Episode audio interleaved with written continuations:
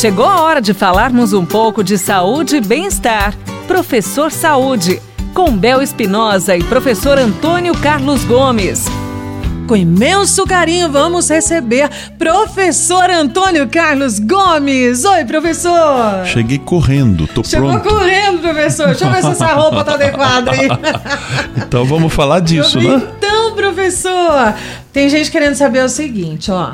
Por exemplo, já que a gente tá falando que você chegou correndo, correr num parque ou em competições com shorts apertado, professor, isso é prejudicial? A pergunta é muito pertinente, né? E nós precisamos ter um pouco de tranquilidade para analisar ela. Eu tenho aqui até um dado que eu anotei, tá? Um- Tem um colega, um pesquisador da Universidade do Texas, lá de Southwestern, e o nome dele é Bida- Abigail. Esse camarada ele vem pesquisando isso há muitos anos, tá? Com essa relação de shorts apertado, de shorts largo e tal. E uma das conclusões que ele chegou ao longo dos anos é que os shorts apertado, vamos chamar assim, que é essas lycra que o pessoal coloca, bem Aham. apertadinho e tal, é uma coisa boa.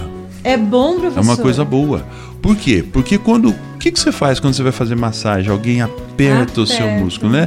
Ele aperta o músculo, aumenta o fluxo sanguíneo.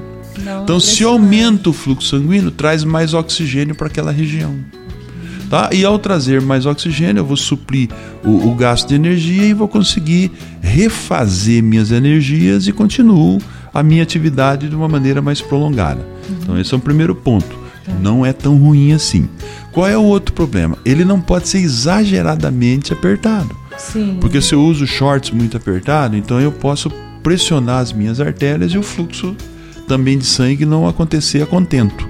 É, então, prejudicar olha aí, é um meio termo. Você tem que buscar um shorts leve, ele Uhum. pode ser um pouco mais elásticos, não exagerado, que ele aperta o- a, a- musculatura, a coxa, o glúteo, o corpo, Uhum. mas sem ser exagerado. Porque se ele for exagerado, ele vai cortar a perna, ele vai lesionar e tal Atrapalhar a circulação. vai atrapalhar a circulação. É. Mas se ele tiver uma certa densidade, ele for um pouquinho apertado, é bacana porque o fluxo sanguíneo ele gosta, né? Para mim poder aumentar o fluxo sanguíneo em algum local, eu preciso realmente tocar, apertar. É esse, esse é o segredo de, da técnica da massagem. Né? E é legal, né, professor? Porque a gente consegue perceber um pouco, né? Seguindo aí a trajetória da- da- do Sim. esporte. Sim. Por exemplo, antigamente os jogadores de futebol usavam aquele shorts largão, né? Hoje já usam esse. Ou esse eles usam por tipo, baixo, às né? vezes, né? Eles usam uma Aham. malha por baixo, né?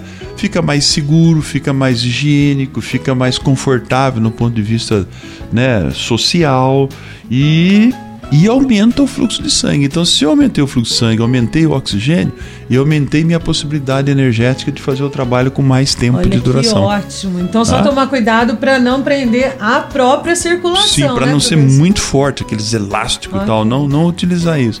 É realmente hoje o short, sei lá, é muito largo, as pessoas deixaram de utilizar. Olha que bacana. Obrigada, viu, professor? E você, minha riqueza, no próximo programa vai continuar os seus conhecimentos aqui com o professor Saúde. Com imenso carinho, ele vai voltar com a gente. Logo, logo, professor Antônio Carlos Gomes de volta em nossa programação.